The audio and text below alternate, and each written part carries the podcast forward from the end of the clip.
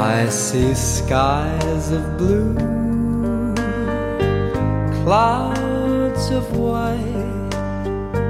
The bright 我我经常有时候给我很好的朋友们，我就会说，我说哎呀，我要是不没有这个读书的习惯的话，我都不知道死了多少次了。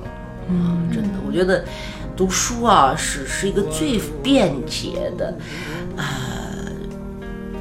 穿越时空，呃，就是这个这个这个坐地日行八万里，毛泽东的诗啊，巡天遥看一千河，就是说你能通过最便捷的、成本最低的手法和那些个有趣的、伟大的、智慧的、痛苦的、欢乐的那些灵魂啊交流啊，这个真的是，呃，真的是太好太好了，真是太好了。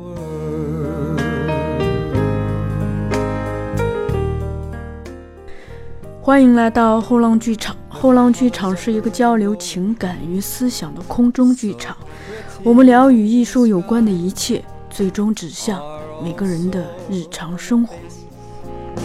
of people going by. I see friends shaking hands. 大家好，欢迎来到后浪剧场，我是小树。那个今天跟我一起来做主播的是我们上一次客客串过的这个呃外援主播毛毛。大家好，我是外援客串主播毛毛。嗯，好，我们今天真的非常荣幸的请到了这个刘苗苗导演。嗯，苗苗导演可以先跟听众打个招呼。大家好，我是刘苗苗。那个说到苗苗导演，我得先郑重的介绍一下，因为苗苗导演其实赶上了一个，呃，既是一个不好的时代，也是一个很好的时代，就是在于高考那年赶上了一九七八年的那一届高考，而且考到了当时的电影学院导演系，对吧？对，嗯，所以是那一代人等于是可能在七八年之前遭跟全国人民一样遭遇了呃一种别样的生活，但七八年之后，等于通过高考其实是获得了，只要是在高考之中拔尖而出之后，就每个人的命运其实都跟此前发生了巨大的转变。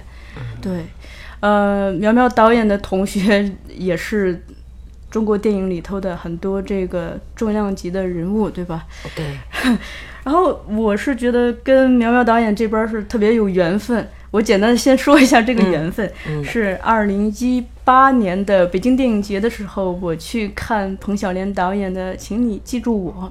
啊，当时在这个观众交流环节，我突然意识到我旁边坐的这位女士是彭导演的同学，然后我当时，呃，就冒昧的问说：“哎，老师您是怎么称呼？”然后导演说：“我是刘苗苗。”然后哎，我赶紧说：“我说那个苗苗导演，我有一个同事特别喜欢您，那您现在而且很关注您，可是又得不到您的太多消息，就我当时就问说：那您现在有呃什么新作品吗？苗苗导演跟我说，正在做一部片子叫《红花绿叶》，然后没想到呢，今天。这在二零一九年的北京电影节的时候，我当时是去中国电影资料馆看电影，在最后一场，我看到他那个，呃，资料馆的大厅已经易拉宝放成了这个整个大学生电影节的海报，我马上就看到了《红花绿叶》的海报，所以我那天专门请了个假过来看。但意外的是，没想到当天还遇到了苗苗导演在现场跟大家交流，所以促成了这次的采访。然后，而我提到的我的那位喜欢苗苗导演的同事呢，就是毛毛。哇，毛毛，对对 对，是的。呃，其实我是苗苗导演一直的特别喜欢的呃电影小朋友吧。哇，对太我太高兴了。然后在这个其实想跟苗苗导演，然后还要拉个关系。其实我也是宁夏人。哇，对对对，握手握手必须握一个手。对对对，因为因为苗苗导演他是西北人，我我从小就是特别喜欢电影，但是但是我当时学的是理科，我在大学的时候就是呃，当时比如说要呃考试要考高数，我会在图书馆学着学着学着，然后我就不想看高数书，我就跑去看电影书。然后正好当时就看到有一本就是专门写七八级同学的入学故事、在校的故事，然后就看到跟苗苗导演，我就觉得特别有缘分，就冥冥之中就有一种觉得跟苗苗导演是是有缘分，可能是因为。嗯，都是老乡，然后又是因为苗苗导演他呃他是十六岁，您是十六岁对。就考上大学，呃，我觉得又去学导演，又去做电影，我觉得这件事情是非常嗯非常酷的一件事情，所以所以所以从从很早时候我就对苗苗导演就是特别特别呃特别喜欢。呃，后来就是我自己自己又去学了电影，我研究生的时候又去读了电影，然后就一直其实一直在找苗苗导演，就您的消消息消息，但是实际上 很难找到，包括您的片子也是很难看到。嗯不过最近几年，资料馆这块放过您的杂嘴子，呃，就是一个女性性恋，然后在里面包容的一个，我觉得特别幸运，今天能够面对面的坐在苗苗导演跟前，然后跟苗苗导演。呃，面对面的聊天儿，我感觉特别幸运。啊 我也很幸运，我也很幸运，我们坐在这，我们三个人太有缘了，真的是。所以您今天您来之前，我还专门跟毛毛说，我说我今天尽量的让自己少说话，给毛毛多一点机会跟您交流。是的，谢谢谢谢主播小叔。我想是这样，苗苗导演，咱们虽然其实今天来，请您来聊的主题就是咱们刚才提及的那部电影《红花绿叶》，但是呢，在聊这部电影之前，就我们希望咱们先聊一下，嗯，您个人的呃之前的一些履历，就电影上的履历，好的因为呃。就像毛毛说的，可能在网上能查到您的信、信息是比较少的，对而且很多也是错误的，比如说百度百科上那个剪辑师的事儿，是吧？对对，对，剪辑师这个您可以在这儿先以正一下视听。有一个剪辑师，现在也是导演，叫刘淼淼，浩淼的淼。烟波浩淼的淼三个水，呃，他是一位这个男士，呃，而且呢，呃，我跟他很熟啊，而且他还是我家的一个远亲。哦他最早呢在，嗯、他现在的编制也是西安电影集团。啊，他也是一个很从一个专业非常专业的优秀的剪辑师，最后呃转到导演的啊。呃，现在如果上百度百科，应该能够百度出他的导演作品。对，所以现这个我不知道从什么时候开始，忽然呃。他的这个创作经历就和我的就混在一起了，我就多了这样一个，呃，剪辑的这样一个名头和作品，这样我就问了好几个人，我说这这这怎么办？我能不能就是在百度上修改？他们说哇，现在修改百度不像过去了，说要申请很麻烦的，啊，说非常麻烦的。呃，我我我确实是呃，也也也没有做这个事情，但是我在不断的解释。对，在平遥呃电影节那个呃观众票选荣誉呃最受欢迎这个影片奖呃红花绿叶获得这个奖以后，呃。在颁奖的时候，主持人也这样说啊，我就赶快就就解释，反正到处在解释，到处在解释。好在呢，这个呃刘淼淼导演呢，嗯他熟悉我啊、就是呃还是个远亲呢。嗯、我们也没有就这个事儿，就是说进行这个这个就是不不这个这个交流。嗯，我想也也不会因为这个事情呃产生什么矛盾啊。前不久我见到他的弟弟啊，他弟弟也叫毛毛啊。对我生命中啊、有充满了毛毛。充满了毛毛，到现在为止，我准确的算一下有六个。对对，然后呃呃。我就跟他说了一下，他说：“哎呀，怎么办？这个怎么？”我说：“没法改哈。我我也希望啊、如果听众朋友有谁能够嗯告诉我一个能够迅捷的改的办法，我很愿意呃把这一点在百度上纠正过来。好的，然后毛毛开始追问吧。嗯，我们先来聊聊，就是呃，苗苗导演他过去的事情。对，就是我们知道您是十六岁就已经考上大学，就是当时您是为什么就是选择要去考电影？因为我们知道那个时候，呃，七八年那个时候应该是呃。嗯很多都在万象更新的时候，就是您是怎么知道这个消息，然后就选择考电影呢？嗯，我在宁夏的西海固的固原一中读书。嗯、呃，归元一中读书的时候呢，呃，我班上有个同学啊、他跟我做同桌。嗯、反正呃，我是到了读高中的时候，我已经不好好学数理化了。因为自从开始迷上小说以后，数理化对我就很很枯燥，很枯燥了。我就成了数理化的学渣了，几乎是一种半放弃的状态，就是考试前临临时这个这个这个这个这个磨刀哈。呃，我之之前初初初中的时候，数理就数理化还挺好的，后来就就彻底完蛋了。上物理课、数学课、化学课的时候，就经常偷着看小说。呃，还有我这个同学呢，他呢，那个呃，有时候呢会因为我的语文比较好呢，会考语文的时候呀，写作文的时候呢，我会我会帮他一下啊，塞个小纸条什么的，反正是比较好跟我啊，啊，我都很清楚记得他名字，但现在最好别说啊。然后我还，但是我很清楚记得他那时候也挺骄傲的，因为他的爸爸是个卡车司机，嗯、在一九七八年的中国，在一个县城里头，卡车司机很牛很牛啊。那时候物质匮乏是吧？交通也不发达，嗯、如果有一个卡车司机的爸爸，那很实惠很实惠啊，嗯、可以从不同的地方拉来不同的食物是吧？嗯，甚至比如说煤炭啊、粮油。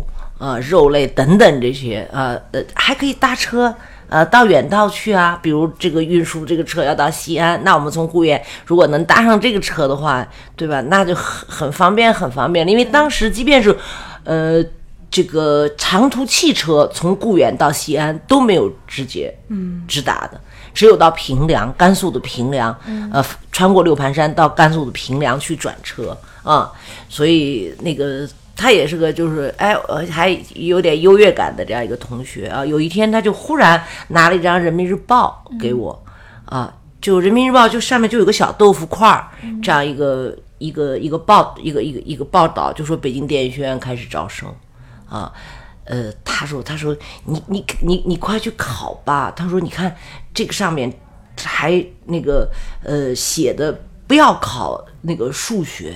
啊，因为当时是文科生是不考数学的，他只要考政治语文。他说你那个那么政治语文那么好，再加上你是我我是当时是我们学校文艺宣传队的那个，等于说是队长，嗯啊，当时的队长啊，就是相当于还相当于一个小编导呢。所以是一个文艺积极分子。对对对对，包括我们学校的这个广播员也是我。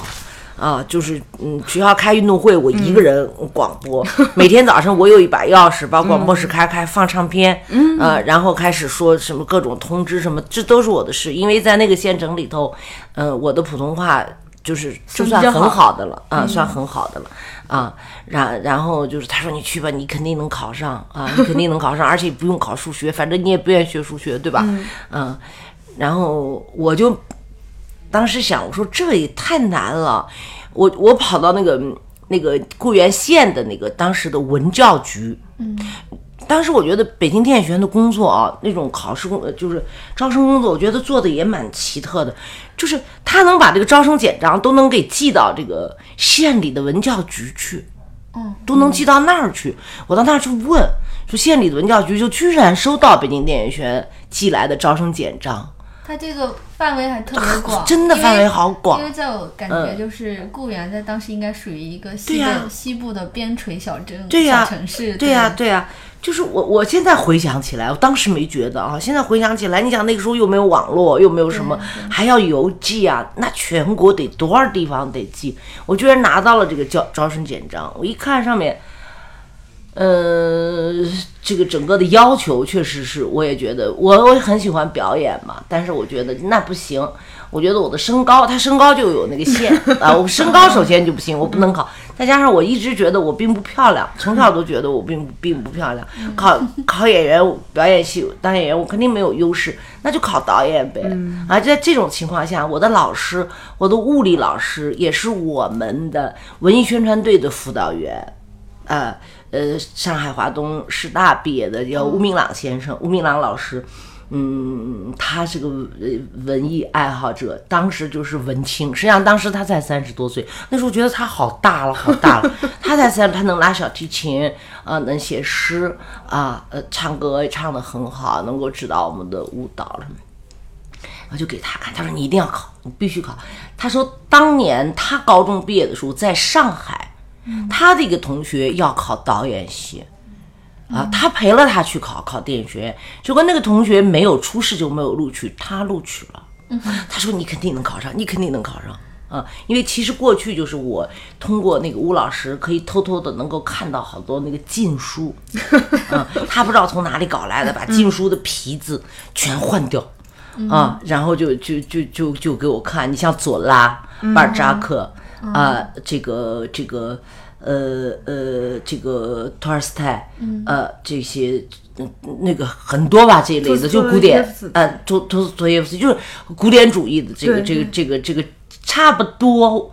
我我读大学呃之前，把一些个就是世界文学史上的一部分经典都通过那个那个那个吴老师那里，差不多都读掉了，哦哦，都读掉了，嗯，呃，反正他就是鼓励我，他说你肯定能考，你肯定能考，而且他居然说你能考上，然后他就给北京电影学院招生办居然写了一封几千字的推荐信，贵人，啊，就写了几千字的推荐信，就给寄到那儿了。但是后来我也问了，我说这个推荐信这类东西，当时是吧，它是不是就有有作用，是吧？那也很难说，因为全国报名人太多了。那后来我的老师就跟我说说，苗苗，你知道你能考上有多幸运吗？说我们为了给学生记记这个准考证，做各种登记，手上都用钢笔，当时我们手都写的都写出讲字来，累的手腕都提不起来。你知道有多少人考？嗯，你知道你有多幸运吗？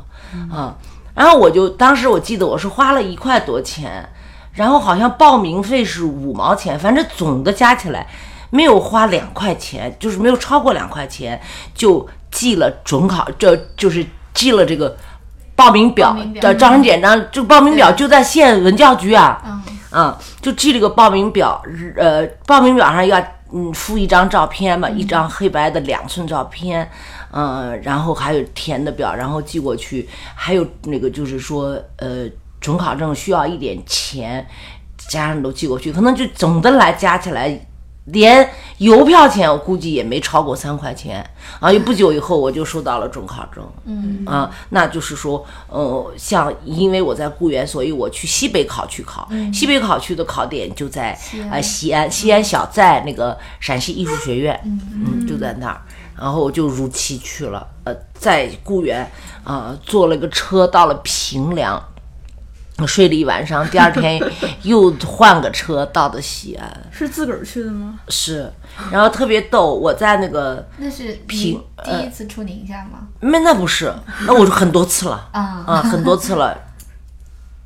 嗯，我十六岁，十六岁嘛那年，十六岁之前倒是很多次出宁夏了，因为我舅舅在西安，我对西安还是挺熟的。后来我的最小的姐姐又在西安当那个当兵，他在那个兰州空军的那个空军医院，在西安市的空军医院，在那嗯当兵，呃，当军呃部队的这个这个当护士啊，在部队医院空军医院当护士，啊，呃，我妈妈呢也也就也也在太原啊什么这种地方生活，嗯，啊，还有亲戚在北京啊什么的，我们祖籍在河北沧州嘛，啊，也是支宁过去的，支援大西北过过到现在，我是生在银川，我是地道宁夏人，其他我们兄弟姊妹实际上除了我和我弟弟是地道的宁夏人以外，其他他们全部是。出生在就因为我爸爸是铁道兵。啊，啊，一路走，一路修铁路，一路生。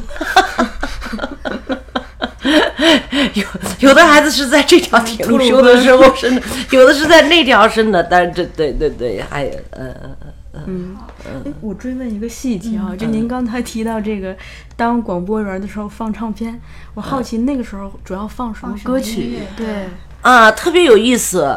呃，比如说《北京颂》，灿烂的朝霞升起在金色的北京，庄严的乐曲报道着祖国的黎明。这早晨通常是北京颂，然后什么学习雷锋好榜样，呃，接过雷锋的枪，是吧？像这类的，还有就是。当时有好多那种快板书，嗯比如说七夕白虎团，当时抗美援朝那个，呃，就是呃那些都是把它编成快板书，相声还有嗯啊、这些唱片，呃，相声就是马季当时说的那些，就是我们中国工人支援修坦赞铁路，非洲的坦赞铁路那类的，嗯，相声，嗯，特别逗。我记得有一次我在学校放唱片的时候，那个唱片出毛病了，那个是就是奇袭白虎团那个、那个那个那个就是那个相声，就是、就是单口那个相声，还是像有点像那个说书的，现在的说书的那样的。因为因为它卡了，知道吧？然后就不停的只有一句话，只听那唰的一声尖刀响，只听那唰的一声尖刀响只听那唰的一声尖刀响，只听那唰的一声尖刀响。哦，我就吓坏了，我说这怎么办？我不知道，我该怎么办？所以你当时怎么解决的呀？那就把它拿掉呗，因为那个时候的唱片吧，它不是那种呃老的唱片，质量很好的唱片，是好像是那种胶木的一样，它是塑料的，我见其实是过那种的，哎、很容易损坏。是不是还是彩色的？对对对对对，红的绿的都有，对对对对对对。然后我会去呃会做一些广播，比如丢东西了，同学在一些比如说重要的消息啊，重要的像人民日报啊什么这那这个还有播报功能。哎，广广并不着，然后这个这个，我那时候觉得，呃我有小孩儿也都挺能干的。我也是学生会的文文体委员，啊、就是一一个一一个运动会下来，所有的播音的任务是我一个人，嗯，就这个小组比赛，那个进入决赛，什么什么到位，是我一个人，嗯，对，就是在学校的后操场上架起一个那种临时的那种台子，就我一个人在那。小孩确实精精精力充沛，嗯，也嗯，挺酷的。这对你来说是不是在小时候也是一种荣耀？因为我觉得我小时候如果说让我去当一个播音员，我觉得这是会很光荣的一件事情。哦，是啊，是啊，非常开心啊，很荣耀啊，就是很荣耀，对这些事情都挺开心的，嗯，就是挺荣耀的一件事情，对，那个时候唱片会有外国歌曲吗？没有。没有。哦，呃，有的话也是那种就是朝鲜的，呃，朝鲜的会有就是像那个卖花姑娘，嗯，金达莱呀，金达莱，开放在我的心啊。我爱妈妈的深情，今天开出幸福之花。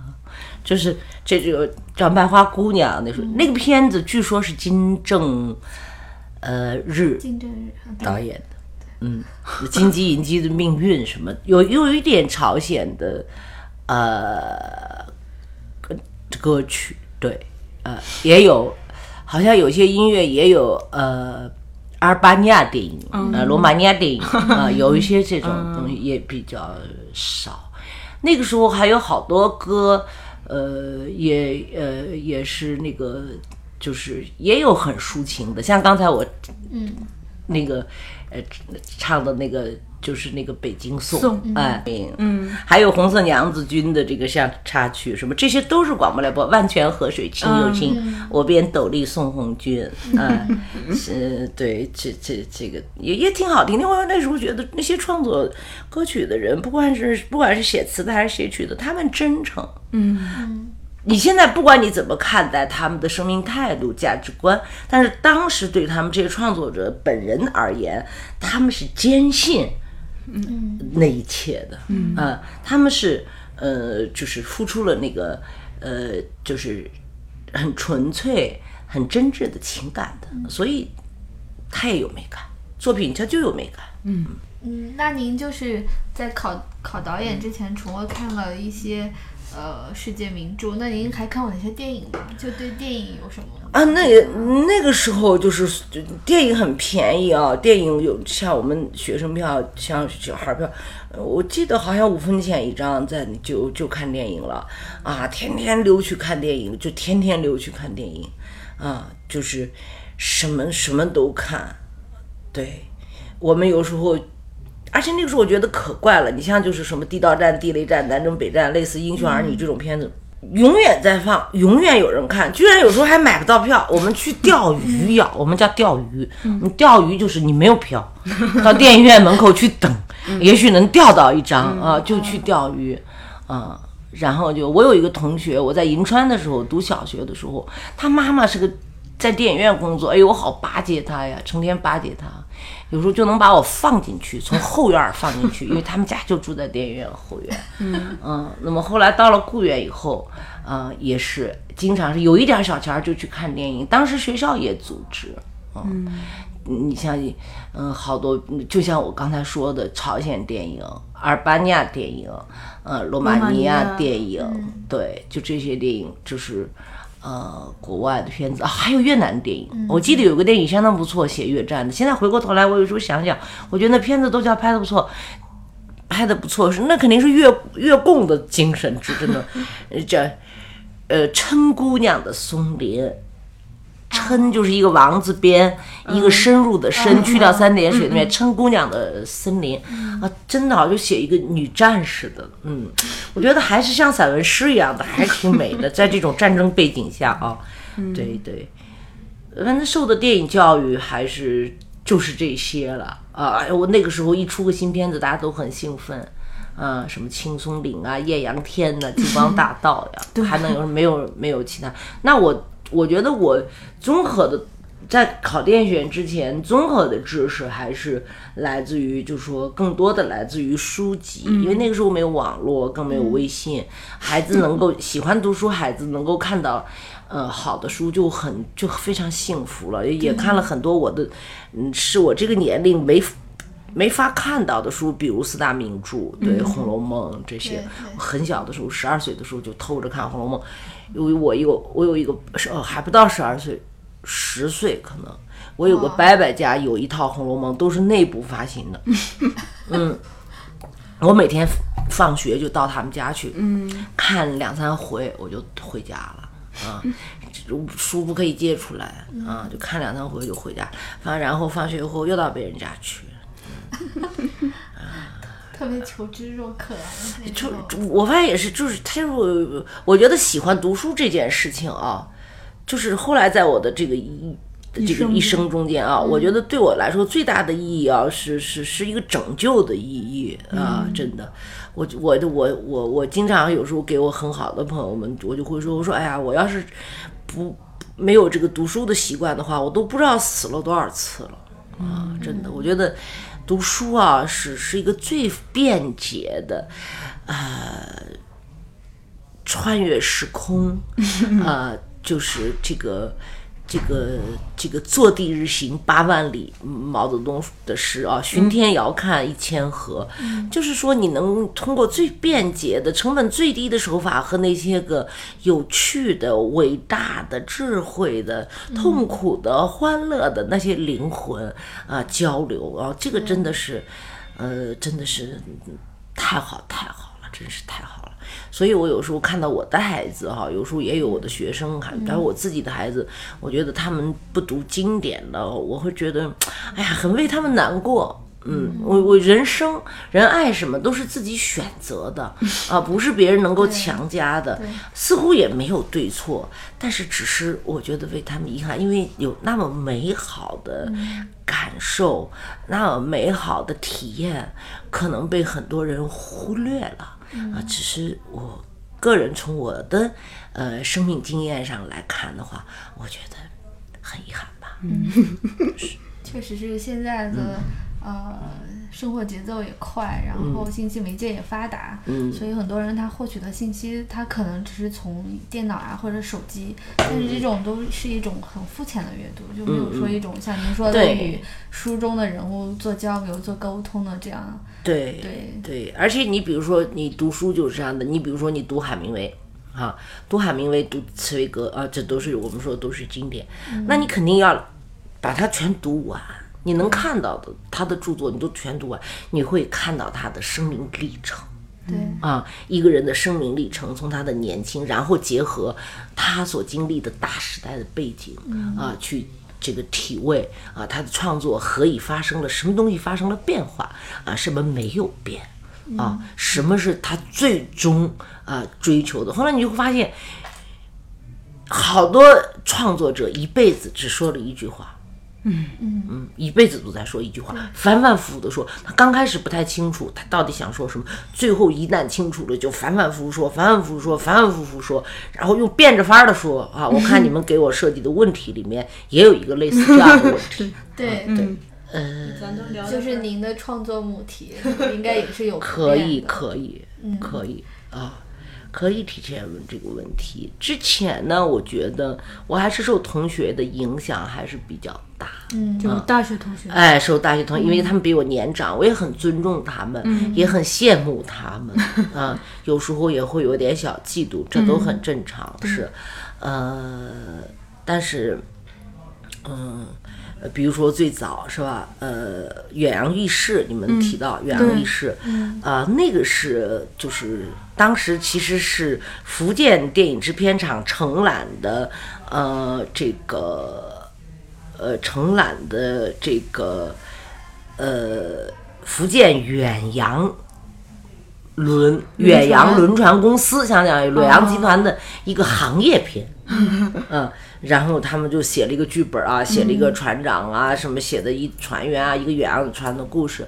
那我接到这个剧本以后呢，接到这个任务以后呢，嗯、我把这这个片子里的呃船长的个人生活和其他船员，比如水手长和厨师长这些船员的个人生活，给他全拎起来了啊，比如轮机长这些主要人物，而淡化了他的呃行业性的东西，因为我觉得那行业性的东西都没法看的吧，那不好看，对，嗯，对。做了这个修改，然后拍出来了。当时那个片子是因为是远洋远洋公司的钱嘛，只有四十万人民币、啊。当然，在那个时代能够获得四十万人民币，对一个处女座导演来讲，也已经非常不错了。一九八五年嘛，我才二十三岁，嗯，嗯，呃，在那个之前，我就到处去去到电影厂去，好多电影厂去找的拍片子，然后自己拿了自己写的本子什么的去找，啊、就就就那个。很很很，也也也也有的时候有一点可能性，有的时候也也也也会碰壁啊，但最终肯定是没有成了。后来我我我我遇到了这个福建电影制片厂的厂长，他叫蒋一木，嗯，一武夷山的一木是牧人的牧，他是复旦大学的中文系毕业的，啊。他呃，当年还不满五十岁啊。他的夫人也是复旦大学中文嗯系的，呃，这个叫王代平，呃，那个夫人，他夫人的父亲是我们国家我们国家一个非常呃著名的一个经济学家，叫王亚南，是《资本论》的第一个翻译者。嗯，他是在抗日战争时期，呃，和他的一个学学友叫郭大力啊、联合翻译《资本论》，然后在都快翻完了，然后在轰轰炸中间，所有的稿子被炸毁复制一句吗？啊，付之一炬，最后又从第一个第第一个字开始，因为《资本论》的翻是非常难的，因为马克思在写《资本论》的时候，马克思、恩格斯他们参考了大量的西方的经济学名著啊，追溯这个历史，他们要翻好这个书，也要呃同样的看那些书。嗯。啊，就非非常那个什么，嗯，对，王亚南先生还是厦门大学的校长。理论校长啊，抗日战争的时候，蒋介石亲自召见他，呃，向他请教战时经济嗯，是我们国家很重要。留美回来，嗯他说，嗯，就是这个王太平女士，就是他的女儿，呃，也是嗯贾一木呃先生的爱人，两个人是复旦大学中文系的同学。你们听清楚了吧？我的机会就这么来了，只有我遇到这样两个人，嗯啊，王太平女士当时是呃福建电影厂文学部的。啊，编辑，呃，贾一木先生呢是呃福建电影制片厂的厂长，啊，那是一个、呃很简陋清贫的一个小厂啊，是呃当时的省里的厂，刚刚扶正起来，可以有国家指标，呃，作为国家的厂，因因为是他的这个特殊的地位，嗯。嗯。就是对台，啊，福建就是就是一个对台的这样一个特殊的一个地位啊，呃，那个是我的机会就来了。我所以后来我写文章说，我之所以我在二十三岁能够当导演，是我骗了一个诗人。没有，我也只能骗一个诗人，我骗我肯定骗不了一个商人。嗯，您对您记得您就是呃长这么大写的第一个剧本，呃，大约想表达的这个故事吗？对我，我我我想，我始终在刚开始始终在想，呃，我在想探索和爱有关的啊，人和人之间和爱有关的东西，就是人要爱别人、爱自己、爱众生。我觉得这是一个很大很大的母题。嗯，我觉得我所有的创作都没有丢掉这一点。那后来就，啊、就等于说就更就更坚定这一点。你像马蹄声碎，接着我拍的《马蹄声碎》，它是个红军长征的题材，是吧？是八个女兵，呃，追赶大部队的这样一个故事，啊、也是把战争背景推得很厚，跟江其涛先生合作，啊，江其涛《人间正道是沧桑》，你都知道，孔子都是他的编剧啊，大量的这种，呃，优秀的影视作品，啊，他也是作家，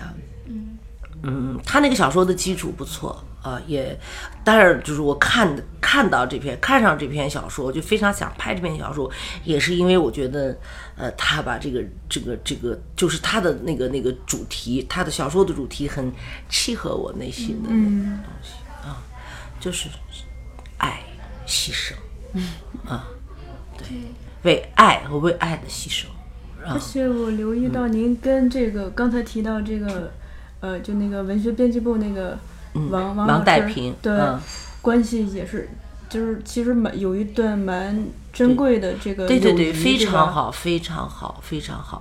最后他临终，我最后一次赶到他家去看他。对，对我我我写过，呃，一篇文章叫《闲话从影生涯》啊，里面回述了我们这个关系啊，非常好，对，非常好，跟的是一个非常非常有感情，我们非常有感情。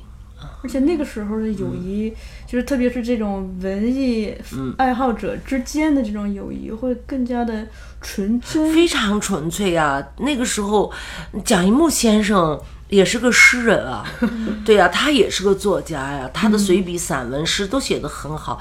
戴平，你想他复旦中文系毕，复旦中文系毕业的，他水平也很高啊。我们那时候真的是，真的是。哎呀，怎么说呢？就是说的那个，嗯，那个、那个、那个，有一点那个自恋一点的，就是真是惺惺相惜啊，嗯，就完全没有那种，就是他们是厂厂长、厂长太太，然后我是一个外聘导演什么的，嗯。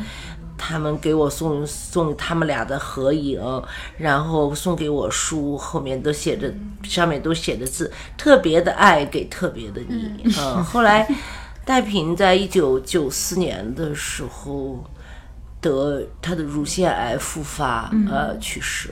嗯，去世之前我去看他，我又不想让他知道他的病那么严重，啊、我就跟他说我到厦门去开会，所以顺便来看他。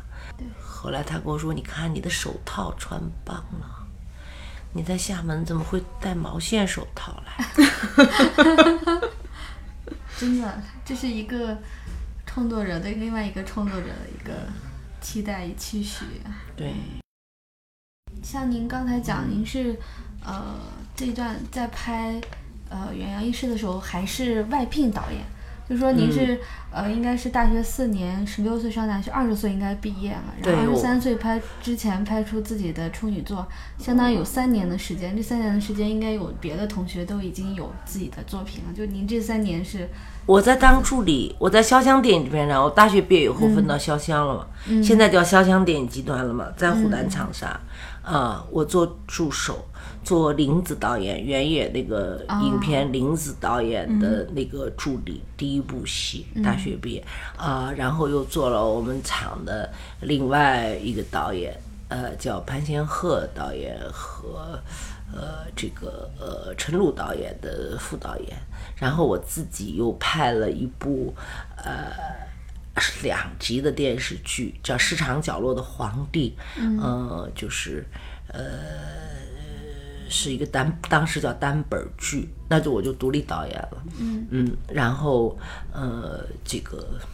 就不消停了，自己就不想，嗯，不想当别人的助理了。年轻人都是这样的啊，很骄傲，都不想当别人的助理，也不管自己行不行，就觉得自己好像急得不行，好像恨不能，嗯嗯。如果让我再年轻一回的话，我就不会那么急了，我可能想多当几部助理了。嗯嗯嗯，那个苗苗导演，咱们这个时间轴，我想再往前倒、倒一下，嗯嗯嗯对，往前捋一下。其实那个呃，首先我是比较关心这个基因对人的影响，比如说您这么一个、呃文艺爱好者，这么热情，这种跟父母的影响有关系吗？有关系啊。嗯、我的外公，先说我的外公，如果你要把这个基因上溯的，我的外公呢，嗯、他是一个京剧的一个名票友。哦，对，他是个票友，这他是那个呃，我的曾外祖父呢，就是一个呃皮货商人啊。当然，他也希望我外公继承他的家业，可外公就跑了。嗯，就结婚以后生下我母亲，我舅舅就跑了，自己就学戏，后来就成了京津地区一个挺有名的一个大票友。嗯，而且他他也是一个很好的琴师。嗯，就京胡拉的非常好。呃，他跟这个呃四大名旦都搭过戏的。呃，他是一个老生，很优秀的一个老生，也差不多是自学成才的。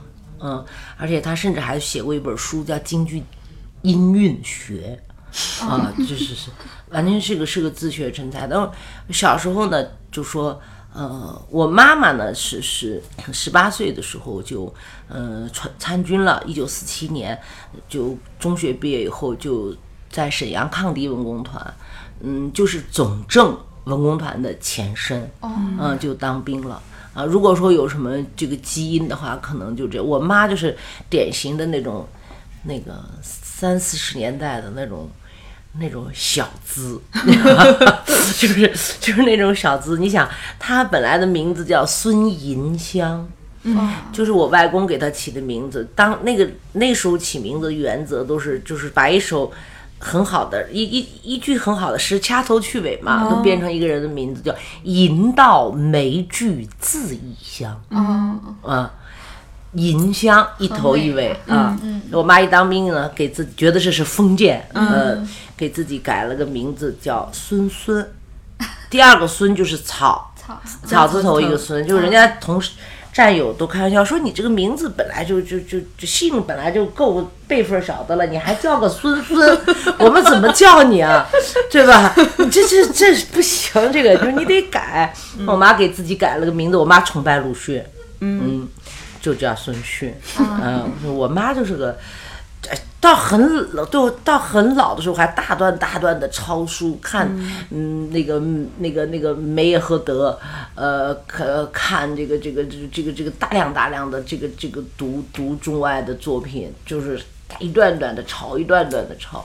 嗯，他就是个很喜欢读书的人。小时候，我要说我听到什么歌，是我在我成长那个时代就没有听过的那种歌，就都从我妈那儿来的。比如最早的《夜半歌声》那个电影，三十四十年年代那《夜半歌声》的那个插曲，呃，嗯，包括《西厢记》呃，《牡丹亭》，呃，包括苏联的那个这个苏联歌曲《卡秋莎》，呃，莫斯科郊外的晚上，什么类似这种，包括日本的歌曲，在昏昏欲睡之间，呃，对对对对，因为这个你不能在外面嗯那个的，嗯嗯嗯嗯，是和我母亲很喜欢诗，也会经常给我们读诗，呃，读着读着也会热泪横流，嗯，她是一个非常感性的人，嗯，所以主要是母亲这边的，是。嗯，主要是母亲这边，我就说后来嗯你们谈到我的精神的疾患，我就经常讲，我说哈，哈，我的身上有我的母亲和父亲的基因，嗯，就是我脆弱的时候、感性的时候，就是是是我的母亲啊，但是我还有我父亲啊，他让我坚强，因为他是一个非常勇敢的一个一个军人，对对。后来我父亲又参加了嗯解放战争、朝鲜战争对对啊。呃，其实我父亲带的部队，他正规的师这个这个编制的师了，呃，东北战场上已经是师长了，铁道兵师长了啊、然后后来，呃所以，所以其实您的家庭就是我们最近嗯就是有时候会看豆瓣儿，豆瓣有个话题叫“宛如小说情节般的家族故事”。我觉得您的您的家族故事其实就是宛如小说我们家太太宛如这这小说情节了 啊，太宛如小说情节了，嗯、对。真的，嗯，太有故事了，我们家。文革十年的时候，您应该还是一个童年少女的那个时代啊。是呀、我六二年生的嘛，所以那个时候您主要是呃需要上学吗？那十年，我上学了呀，我不到七岁，我不满七岁读的书，读的小学，嗯，不到七岁读的学小学。我我你看我一所有的作品里头，我觉得我都是想在想哇，就生命和生命之间，众生之间真的是要爱啊，对对。我曾经写过一，还是那个闲话，从影生涯里头，我最后一段我在写一句话，就是我在潇湘电影制片厂工作的那个老厂长，对我也是非常生命中非常关键的一个人。嗯，啊、我在写，呃，他们老两口，呃，当然，呃，跟我之间的关系。嗯，我在写他们有家有一幅照片，是他们夫妻和他他们的兄嫂，呃，一起呃靠在依偎在他们父母的坟墓上，呃拍的照片。嗯，那是一个非常简朴的坟墓，呃，坟墓上写着呃这样的字样啊，这里啊，呃，掩埋着两个淳朴、呃两个勤劳善良的人，嗯，然后他们都依偎在那个坟墓上，都老老的了嗯，依偎在那个坟墓上。然后我在那个文章里写到啊，我可能不一定记得特别清楚的原文了。我说，我说，我说，我常常被问到我的电影到底想说什么。我说，我说，我觉得我不是那么能说得清楚。但是我我想说的是，也许有一天，我最最满意的电影就是在片尾有这样一个镜头。嗯嗯，就是这四个老人依偎在他们亲人的坟墓上，使这个比这个坟墓有了体温和生命。嗯嗯您文革十年那会儿，这个应该是不像这个比较大一点的孩子有有受到这种插队呀、上山下乡没？有，七八年插七七七年插队都结束了。嗯，哦，七八年插队正好结束，七七年一恢复高考，知青就可以来考试了。嗯，那七八年就没有了，正好赶上没 有。正好赶上，因为我看您的同学彭小莲导演是都都有参加过都。插过队。对对。嗯我想问一下，那个苗苗导演，这个呃，当时高考的时候主要考的这个，科目，就是在现场，嗯呃，对，在现场考点，嗯，对，考的那个初试是诗朗诵，呃，小品，就是命题命题小品，嗯，呃，单人小品，嗯、呃，就这两个，呃，然后复试是，呃，命题小品、命题编故事，呃，影片分析，嗯，当时可划算了那个考试，就是嗯，电影学院也要那个嗯，语文、政治成绩。但如果你是应届毕业生的话，嗯，你是应届毕业生的话，只要在校的毕业成绩，高中毕业成绩，哇，太划算了。嗯，但是我也确实觉得这也合理。现在回想，你要的是专门人才。对，对吧？你专门人才，你没可能不偏科的。你看一个学生，你尤其是考考官，你就看他的灵性，看他的感觉，察言观色，对吧？感感觉他的气息。你要看他的考卷干什么？对，是吧？考卷有那么重要吗？对不对？嗯。那那你说，就要照着考卷来说的话，连那个。嗯，爱因斯坦都产生不了，小学都读不好的，是不是？嗯，小学都被认为是个愚蠢的孩子。对，我觉得我很划算。我考试那时候，我真是比现在的孩子考电影学院导演系真是容易多。现在你想，大学通考他们要参加，考考分考分要达到五百多，我的妈呀！人呢，一生是这样的，它是一个过程。有的人。你比如说，他只要是个有灵性的人，嗯，他可能开窍晚一点，稍微觉悟晚一点，但是一旦觉悟就不得了，就喷薄而出啊。最重要，我觉得艺术生的考试真的还是要看灵性、看感受，啊，不能死扣分儿，啊，真的不能死扣分儿。还有一个就是，就是学习这个东西，呃，它确实是一生的事情。嗯嗯，我跟我的学生就讲，我在大学里教书，我说我现在不评价你们谁比谁强，谁比谁差，嗯嗯，我说十年二十年以后见分晓，嗯，我说我也不是来教育你们的啊，我是来陪伴你们长大的，嗯。对，嗯对，我这回在美国那个佛罗里达大学他们开这个学术活动，那个那个看红花列，然后有一个美国教授，他是华裔的。啊，然后我就跟他说这句话，我说我在学校里就跟我的学生说，我不是来教育的，我是陪伴你们，嗯，陪伴你们长大的。他说什么？我能偷你这个话跟我的学生讲，尽管偷。但您也说过另外一个话，呃，就是说，其实您大学是四年是用来成长的，对吧？对，嗯，是的，是的，就是 我觉得。真的是长大的四年，你想一个十六岁的孩子到二十岁，是吧？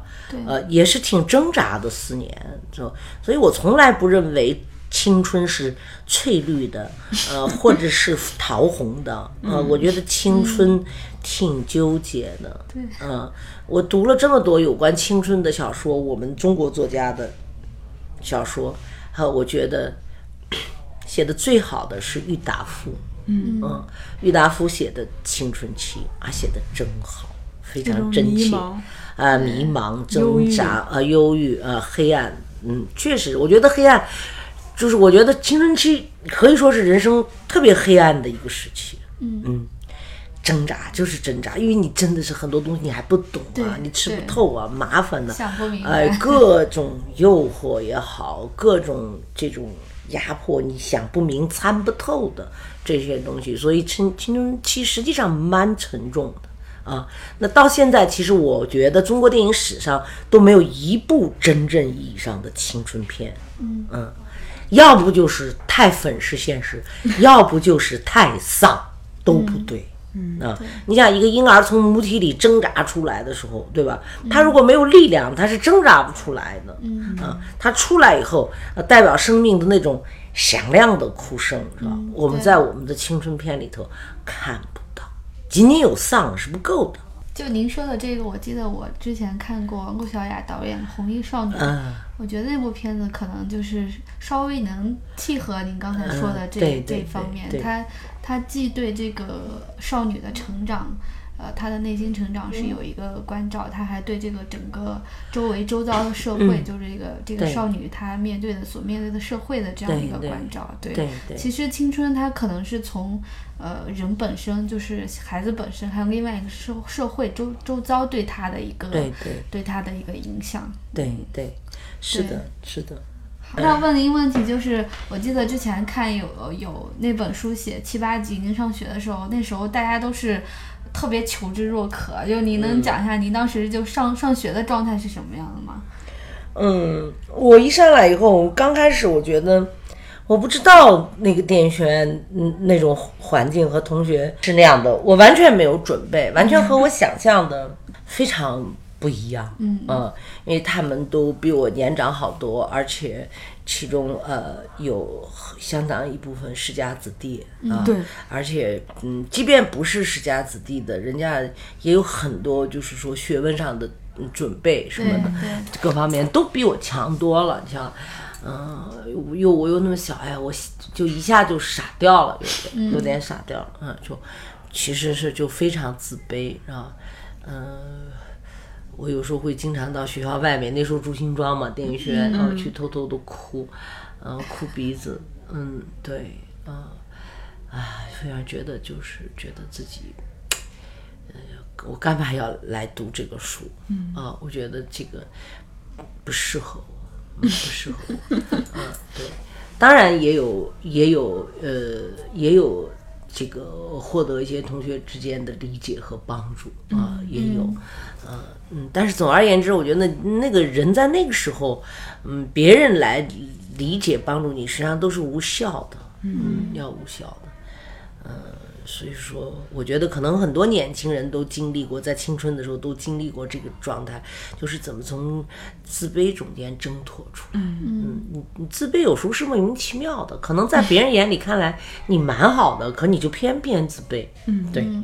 嗯，当然，我觉得我那时候可能在别人眼里看来呃也不是很好的，因为觉得你这么小个小女孩，你来学这个，学导演干什么？你你学，你你你你能学出来吗？嗯，对，当时班上最大的同学这有多最大的比我大十二岁呀、那就是嗯二十八岁。对呀、大我十二岁。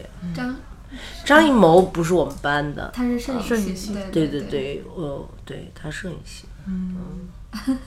那会儿那个就是比较帮助您的同学，或者跟您关系比较好的，一般是谁？是彭小莲。我们我们班有个同学前两年去世的一个回族同学，哦，回族叫白红，我叫他白大哥，白大哥。嗯嗯，就是我们经常在一个窗口打饭吃嘛，回族嘛。嗯，他就是说实在的，就是给我很多呵护和帮助。嗯嗯。我有时候我们一起有点从家里拿点吃的，就在一起吃，然后有什么 问题向他请教。嗯，对。嗯，当然，呃，也有也也有并不如意的爱情啊。嗯虽然嗯呃谈不上帮助和安慰，你知道吧？但是它也是成长必须的科目。对，对对，我我们看到其实七八级以后，它是第一批，是电影学院第一批对。呃招生恢复高考以后招生的。这个时候其实啊很多东西都应该是断了很多，就当时老师应该是也是在。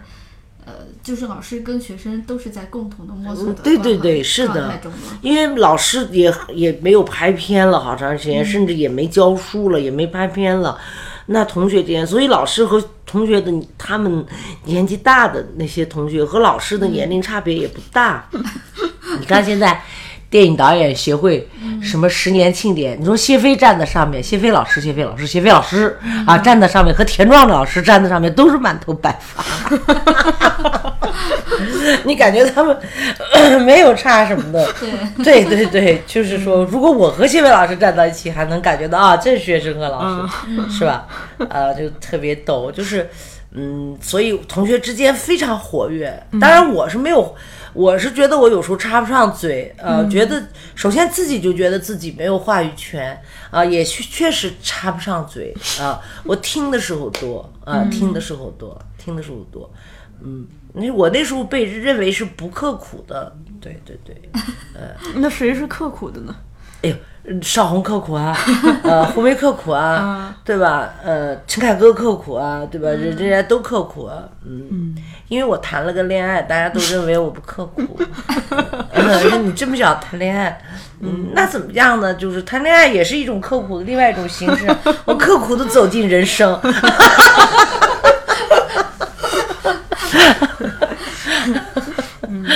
这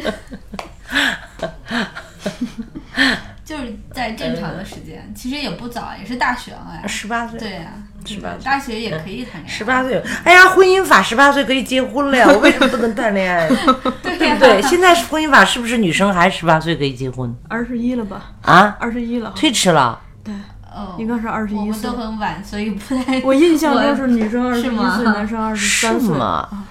那对。那十八岁谈恋爱也可以了吧？不能说二十一岁马上就结婚啊！对，不谈恋爱。那那时候就是经常就每周都看电影吗？每周两部呀。嗯嗯，每周两次电影，对，两场外国电影，两场中国电影，每周四部。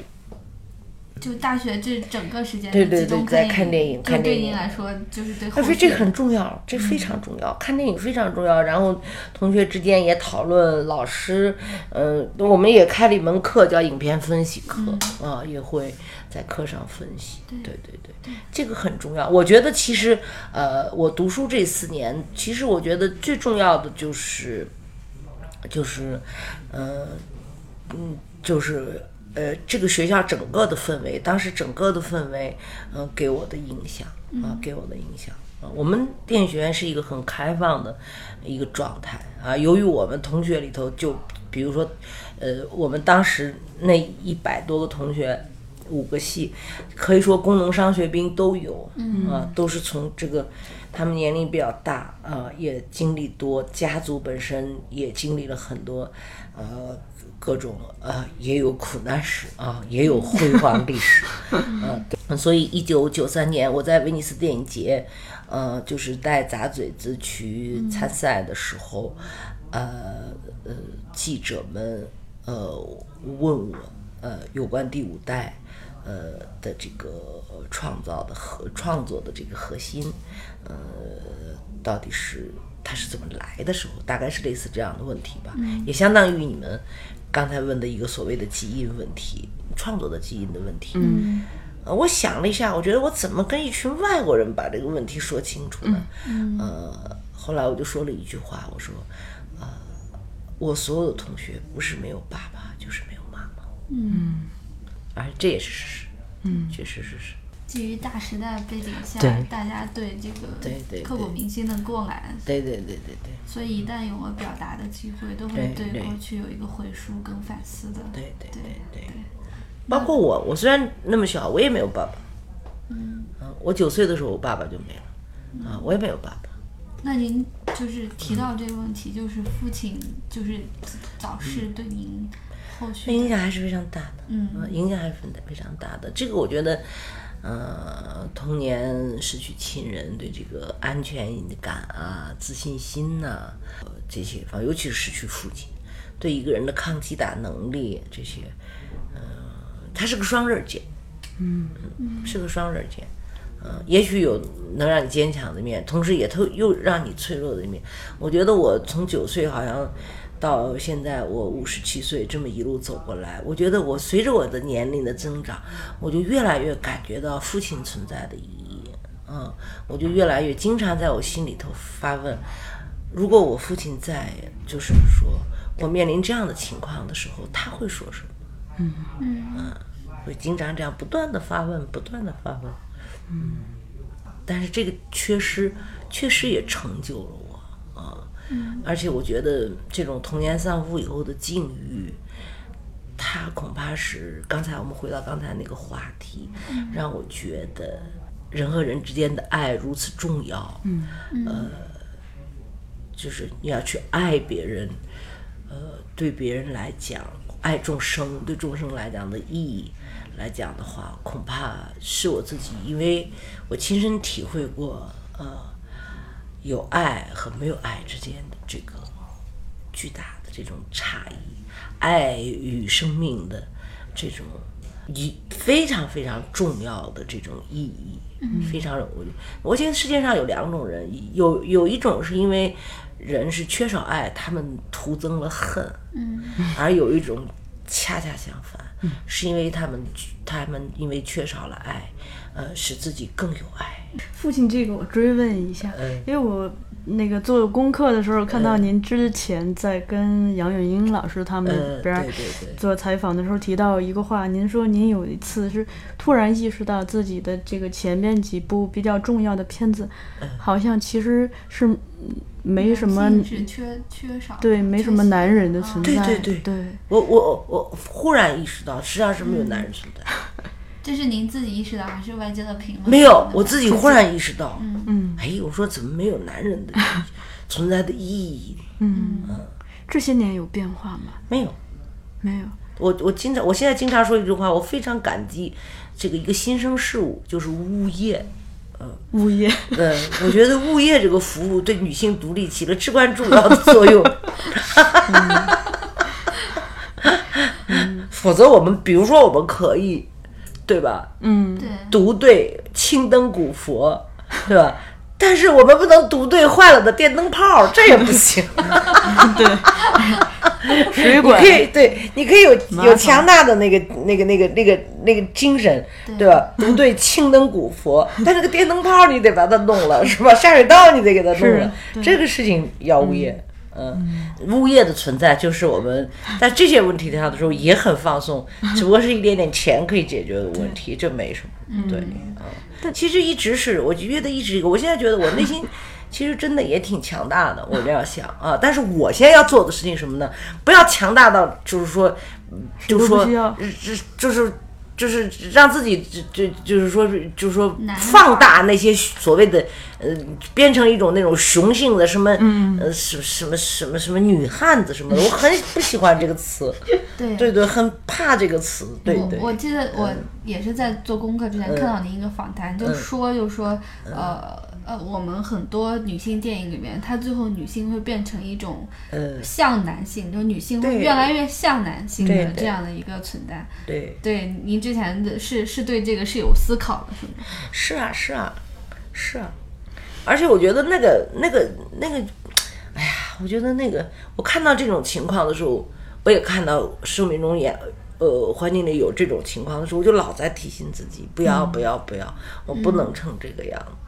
我不能成这个样子，不管生活给我什么样的压力，不管怎么样需要我去读对，需要我坚强，啊，但是，呃，我，我从不后悔我是个女人，我也不否定，呃，我我做女人的那个方方面面，啊，呃，我对呃婚姻没有成见，啊，对男人。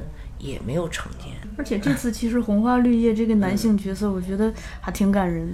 嗯，是啊，我没有诟病男人嘛，女导演一般都要诟病一下男人。北电看那么多片儿的话，您有印象深刻的吗？或者是直接就看完觉得对您这个造成某种颠覆，或者是非常的冲击的？还有当时是因为。八十年代就是外国的导演，他们也在创造。就是其实那个时候不像我们现在看到很多片子，大导演的片子都是我们后来才看。但是当时是呃，同步对同步，就是这边能同步看到这个。嗯，就是在看到外国的片子是这样的情况下，就没有有没有掀起什么样的特别大的讨论，或者说对。对观念的电影观念呀，有什么冲击啊？有啊有啊，我们的宿舍、我们的课堂天天在讨论。嗯，对，我觉得当时是，呃，苏联电影流派，是苏联电影学派，呃，和这个当时还不是独联体呢，还是苏联的，嗯嗯，和这个欧洲电影学派对我们影响最大。嗯，对我们影响最大。美国电影呢，因为我们当时看到的美国电影呢，多半是好莱坞早期的。啊，他也很套路了，嗯，而且就是从艺术性上，确实也没有没有欧洲电影和呃俄国电影好，嗯，确实是没有那那个呃那个那个好，当然也有好的，比如说希区柯克，嗯，对吧？他的类类型片真的是很棒，他就比三四十年代那种是那要棒得多，他非常有个性，很独创，是很有独创。呃，包括呃呃科布拉，嗯，呃，就是呃这些这些导演，那就就是很厉害的。美国导演里头，像科布拉、希区柯克，像这个呃，这这这类导演，呃，还是不多的。当时我们大我们小的时候，斯皮尔伯格也小，他也没有很多作品啊，也没也没很多作品，所以就是呃，还是欧洲电影和俄国电影影响他，嗯。嗯，甚至是这个二战时期的俄国电影，嗯嗯，比如呃《雁南飞》《士兵之歌》，嗯，类似这种。我现在回过头来，我依然觉得好。前些年，零八年到呃，不是零四年啊，二零零四年到二零零八年之间呢，我在北京电影学院，在北师大艺术系，呃，北京师范大学艺术与传媒学院，啊，教书啊，我又跟学生呃讲这些电影，那我也等于重温了一下啊，非常好，还是非常好，嗯，非常好。